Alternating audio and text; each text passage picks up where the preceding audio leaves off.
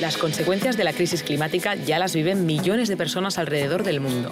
Temperaturas extremas, sequías e inundaciones cada vez más pronunciadas. Este ataque humano a la Amazonía es como morder la mano que te da de comer. O secretário-geral da OMM classificou o desmatamento na região como um dos maiores desafios do mundo. Petri Talas disse que o governo brasileiro deve não apenas conter o desmatamento, como reflorestar.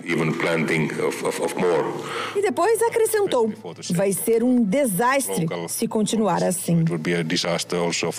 Environmentalists are worried this could get worse. And ultimately, what happens here in the Amazon affects the climate everywhere. O temor, compartilhado em diferentes idiomas, tem razão de ser. Um levantamento revelou que estão na Amazônia oito das dez cidades que mais emitem gases do efeito estufa. O CO2, o dióxido de carbono, é o principal gás de efeito estufa. Um fenômeno natural que mantém a temperatura do planeta em condições para a nossa sobrevivência. O problema é quando a concentração dos gases, como o dióxido de carbono, aumenta pela ação do homem, o que pode provocar alterações climáticas.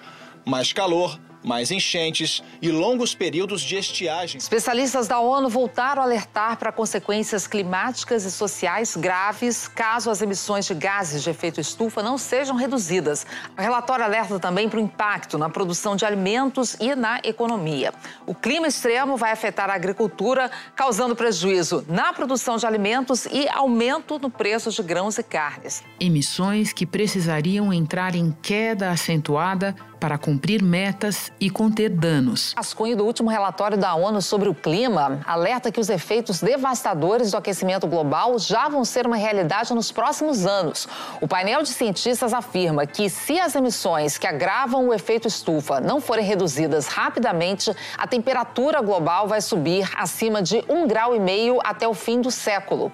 O impacto sobre os ecossistemas seria irreversível. O resumo do relatório traz o seguinte recado: a vida na Terra pode superar a mudança climática com o surgimento de novas espécies, mas a humanidade não vai sobreviver. Na contramão do alerta, a destruição escala. O quarto ano seguido de avanço do desmatamento na Amazônia brasileira. O documento que mostra a maior devastação da Amazônia em 15 anos. O Brasil chega à Conferência do Clima com as emissões de gases estufa em alta e a credibilidade em baixa. O país se comprometeu a reduzir em 43% as emissões de gases estufa até 2030. Mas o governo federal mudou a base de cálculo das metas brasileiras, o que, segundo especialistas, significa permissão para poluir mais. O Ibama gastou menos da metade da verba disponível para fiscalização em 2021, ano que teve as maiores taxas de desmatamento na Amazônia dos últimos anos. O Ibama tinha quase 220 milhões de reais para serem usados na fiscalização ambiental. O que foi gasto na execução das atividades só chegou a 88,9 milhões de reais apenas 41% do orçamento total. E o ingrediente político da incerteza. Os dois finalistas da disputa pela presidência da República têm visões radicalmente diferentes sobre a questão. Como é que pode estar destruindo a Amazônia, tocando fogo na Amazônia, se dois terços do território brasileiro estão preservados? Nós vamos tentar fazer da biodiversidade da Amazônia uma forma de enriquecimento daquele povo da Amazônia, de quase 30 milhões de pessoas que moram lá, e não desmatar. Da redação do G1, eu sou Renata Loprete e o assunto hoje é a urgência de salvar a Amazônia. Um episódio para entender as dimensões do estrago já feito e a centralidade da floresta para regular a temperatura do planeta. Minha convidada é a cientista Luciana Gatti, coordenadora do Laboratório de Gases de Efeito Estufa do Instituto Nacional de Pesquisas Espaciais, o INPE segunda-feira, 24 de outubro. Luciana, você coordenou um novo estudo que procurou medir o impacto do aumento impressionante das queimadas e do desmatamento na Amazônia nos dois primeiros anos do atual governo. Pode começar explicando o que vocês encontraram principalmente em relação à emissão de gases do efeito estufa? Olha, a ideia do estudo foi justamente entender qual era o impacto desse enorme aumento do desmatamento que ocorreram nos anos de 2019 e 2020 e a ideia foi comparar com o estudo que a gente tinha acabado de fazer e publicar, que pegou um período de nove anos, de 2010 a 2018. Então, todo estudo foi feito comparando a média 2010-2018 e o que aconteceu 2019-2020. Então, primeiro, o desmatamento aumentou 82% em 2019 e 77% em 2020. As áreas queimadas na Amazônia aumentaram 17% em 2019 e 42% em 2020. E aí, quando a gente olhou os resultados de emissão de CO2, né, de dióxido de carbono da Amazônia, a notícia foi muito ruim. Aumentou 84% em 2019 e 122% no ano de 2020. O que, que teve de diferente?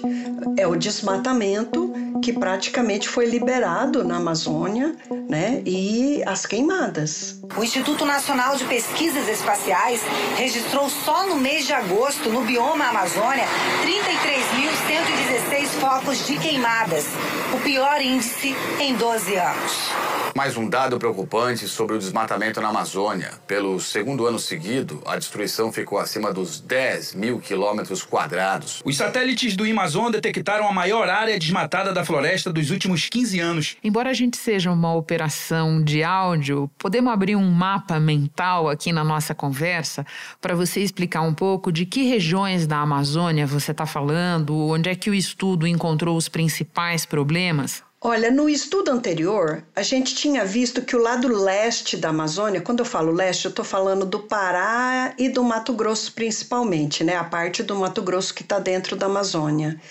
Esse lado que estava em torno de 30% desmatado, apresentava uma emissão de gás carbônico 10 vezes maior que o lado oeste. Então era o lado que mais nos preocupava. O sudeste, então, a floresta a cada ano era uma emissão maior de gás carbônico para a atmosfera. A devastação da floresta amazônica aumentou quase 57% durante o governo Jair Bolsonaro. 83% do desmatamento dos últimos três anos ocorreu em áreas de domínio federal. Os estados onde o desmatamento dos últimos três anos mais se concentrou foram Pará, 43%, o estado que mais desmata no Brasil desde 2017, Amazonas, 18%, que assumiu o segundo lugar, e Mato Grosso, 16%. Apesar disso, o Acre foi o que proporcionalmente perdeu a maior área de floresta, aumento de 104% no Acre e 122% em Roraima. E aí, quando a gente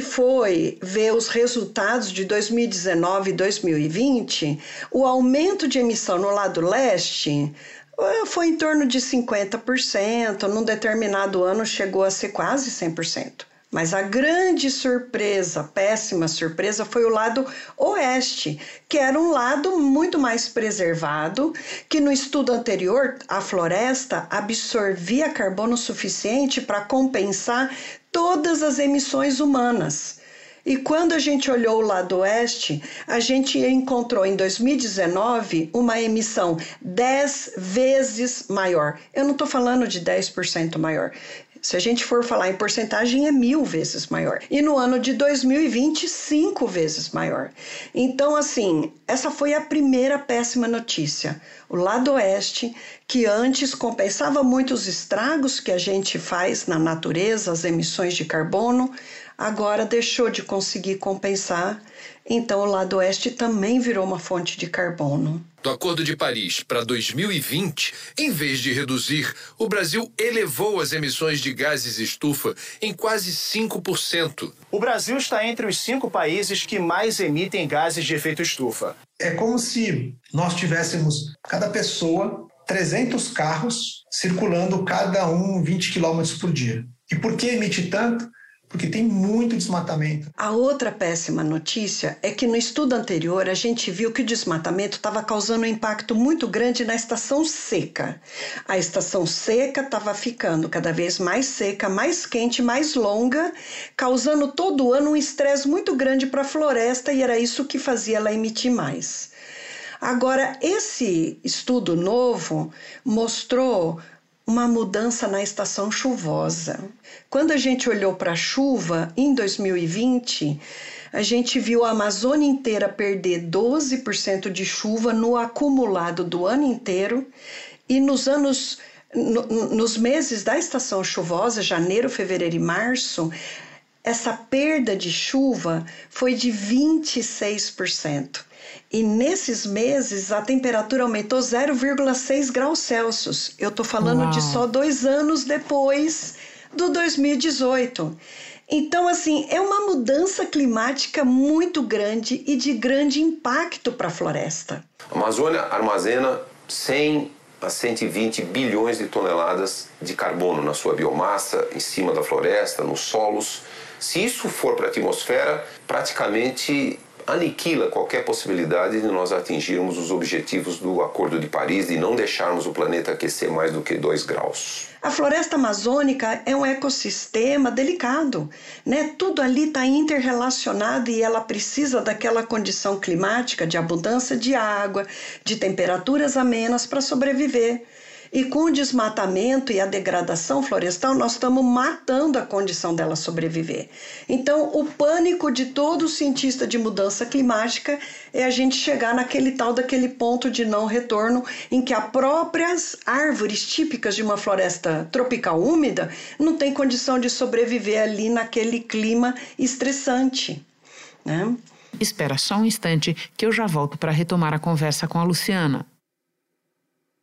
O que você relata sobre a região já é em si muito grave, mas agora eu te pergunto o que essas alterações nas condições climáticas da região da Amazônia significam para o Brasil como um todo, Luciana? O impacto é muito grande, né? A Amazônia é a nossa grande fábrica de chuva, né? Você imagina que a quantidade que ela joga por dia de vapor de água na atmosfera é quase comparável à quantidade de água que o rio Amazonas joga no mar. As árvores suam vapor d'água. É o que os cientistas chamam de evapotranspiração. São gotículas microscópicas que saturam as nuvens de vapor d'água o que os olhos não veem se transforma num Rio São Francisco por dia, que sai da floresta amazônica e vira chuva em outras partes do país, irrigando as lavouras, enchendo os reservatórios das hidrelétricas e as estações de abastecimento das cidades. Então, assim, imagina o rio Amazonas desaguando na atmosfera. Então, quando a gente fala em desmatar 20% e degradar mais do que 20%, tem estudos que falam de 20 a 40% de área degradada, a gente vê um impacto muito grande. Isso significa o seguinte: a nossa fábrica de chuva está produzindo menos chuva. E a chuva da Amazônia, ela abastece o Brasil inteiro, não só o Brasil, como a América Latina. E quando a gente pensa que essa quantidade de vapor de água é enorme, é lançada na atmosfera, é lógico que o impacto é no ciclo da água do planeta inteiro. Então, nós estamos falando da condição climática para a agricultura funcionar e já se conta os prejuízos enormes que a agricultura está tendo.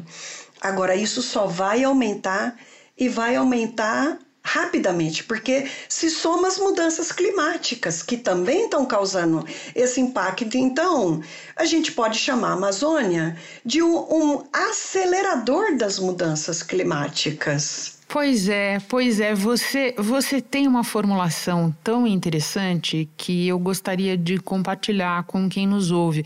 Você costuma dizer que a floresta era uma proteção contra as mudanças climáticas e que cada vez mais ela passa a ser um acelerador dessas mudanças. Por que é assim? Você pode explicar as correlações para nós? Veja, o que, que, são as mudanças climáticas? Em primeiro lugar, é a temperatura aumentando, porque nós estamos cada vez colocando mais gases de efeito estufa na atmosfera que absorve energia na faixa do calor. Então, a temperatura está subindo. Bom, a Amazônia, com essa imensa floresta jogando esse monte de vapor de água por dia na atmosfera, quando a água sai do estado líquido e vai para o estado de vapor, ela precisa ganhar energia. Na verdade, ela rouba energia na faixa do calor para sair do líquido para o gasoso, para o vapor. É, você já viu aquele ventilador que tem um tanquinho de água e ele Sim. asperge água lá no meio e ele reduz uns 5 graus só da água sair do líquido para o vapor, só de você vaporizar. Quando você toma banho e não seca, você também sente a tua pele esfriar, porque a água, para ela vaporizar, ela rouba energia, então ela resfria a atmosfera.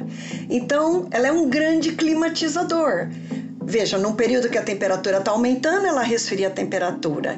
Num período em que está ficando tudo mais seco, ela produz chuva e ainda absorve o gás carbônico, que é o que está produzindo a mudança climática. Então, ela sempre funcionou para a gente como um protetor contra as mudanças climáticas. Olha ao redor do mundo e vê o tanto de países que estão tendo catástrofes, de ter até cidades incendiadas. E a Europa nunca viu tanto calor. A Inglaterra acabou decretando estado de seca em oito das 14 regiões do país e esse foi o verão mais seco dos últimos 50 anos. Na França, as temperaturas também estão passando dos 40 graus. E aí, essa temperatura alta se somou à falta de chuva e o resultado é esse aqui: incêndios monstruosos na Espanha. Mais de 246 mil hectares já pegaram fogo, queimaram. E aí, tem mais incêndio também, agora em Portugal. A Organização Meteorológica Mundial listou ondas extremas de calor, secas, inundações, incêndios florestais, entre outros desastres que provocaram prejuízos de mais de 100 bilhões de dólares. E a gente não tem isso no Brasil, porque nós temos a Amazônia. Mas ao desmatar a Amazônia, nós estamos reduzindo a quantidade de chuva que ela produz, então a temperatura vai aumentar. Se imagina dentro de um parque lá no, lá no Ibirapuera e tá fresquinho, né? E tá gostoso. Agora imagina uma motosserra cortando todas as árvores do parque do Ibirapuera. Na hora você percebe que ali vai estar tá muito quente. Então, com isso, nós estamos transformando a Amazônia, ao invés dela ser uma proteção contra as mudanças climáticas, ela está se transformando numa aceleração das mudanças climáticas. E aí não é só chuva menos, são mais eventos extremos porque vai ficando aquele monte de vapor de água acumulado quando acontece um processo de conseguir fazer chover, aquele monte de vapor que estava acumulado lá em cima vem tudo ao mesmo tempo para baixo. E aí são grandes enchentes, são catástrofes, mortes, um monte de gente perde tudo. E, e não é só nisso, né? Porque a gente com menos água, a energia elétrica fica mais cara, precisa de termoelétrica. A termoelétrica joga mais gás de efeito estufa na atmosfera. Isso é uma bola de neve para o lado contrário que tinha que ir. Agora, Luciana, você falava há pouco dos prejuízos para atividades produtivas, você mencionou a agricultura. E nós separamos aqui, eu menciono um cálculo do economista Braulio Borges, publicado pelo jornal o Globo, prejuízo do aumento das emissões de gases do efeito estufa por causa das queimadas e do desmatamento. Isso de 2019 para cá. 1 trilhão e 200 bilhões de reais, algo como 12% do PIB brasileiro. Esse cálculo foi feito usando métodos usados internacionalmente para fazer isso, que estimam os danos diretos e indiretos. Luciana. É muita coisa, né? Tudo tem que ser levado em conta quando você define uma política pública. Nós estamos num período em que as mudanças climáticas já chegaram né? Como que vai ser garantir a produção de alimento no futuro? Então nós precisamos juntar a ciência com todo o conhecimento que tem, toda a competência técnica, né? Fazer um estudo envolvendo grandes áreas para planejar como que nós vamos produzir a, a, a agricultura, como que nós vamos fazer girar a economia para enfrentar esse período, que é um período de tanta catástrofe, com esse aumento dos eventos extremos. Né? Mas nós estamos não tendo política pública. Na verdade, nós temos é a bagunça, é o caos quem quer desmatar, desmata e nada está acontecendo. O Observatório do Clima também constatou a redução do orçamento geral do Ministério do Meio Ambiente. Os gastos do Ministério, de 2 bilhões e meio de reais, foram os mais baixos desde o ano 2000. Quando Salles assumiu ministro do Meio Ambiente, que era tido sempre como o ministro do Ministério do Meio Ambiente como inimigo nosso.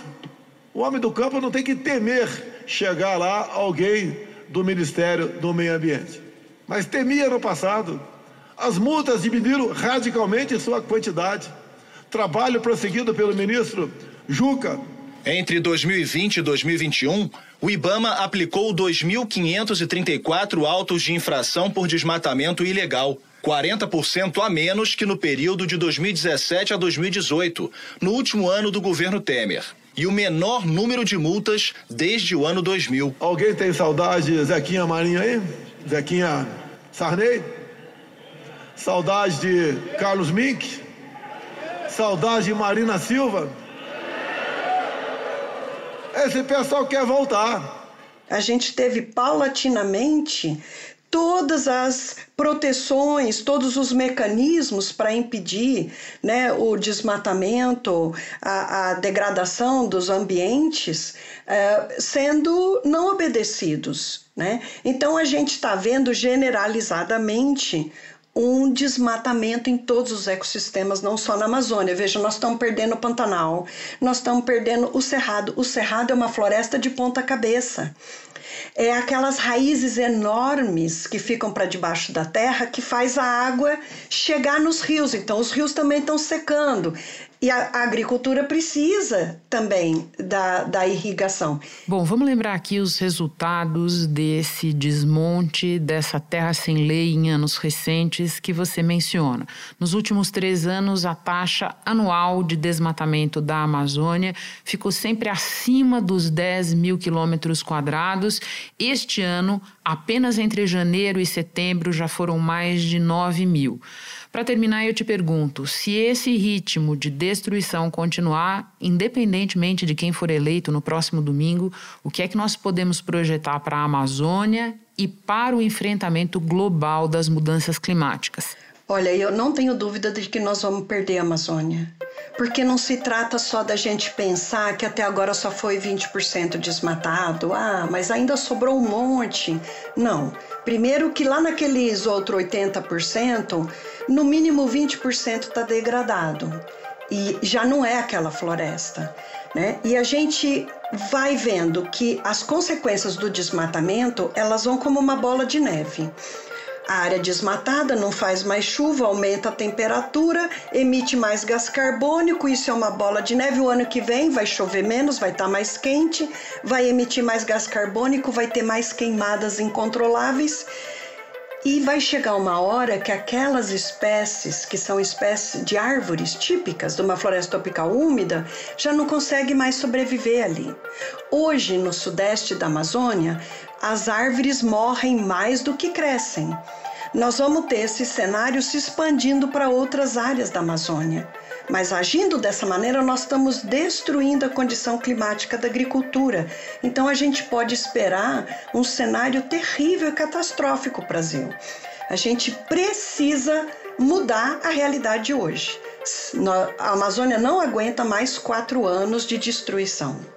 Luciana, muito obrigada pela exposição cristalina, pelos esclarecimentos todos. Um prazer te receber no assunto. A gente já queria que você tivesse vindo faz tempo. Bom trabalho aí. Renata, eu que agradeço imensamente a oportunidade de compartilhar isso que a gente está vendo. Este episódio incluiu áudios da AJ Plus, CBC News e Band. Este foi o assunto podcast diário disponível no G1, no Globoplay ou na sua plataforma de áudio preferida. Vale a pena seguir o podcast na Amazon ou no Spotify, assinar no Apple Podcasts, se inscrever no Google Podcasts ou no Castbox e favoritar na Deezer. Assim você recebe uma notificação sempre que tiver novo episódio. Eu sou Renata Loprete e fico por aqui. Até o próximo assunto.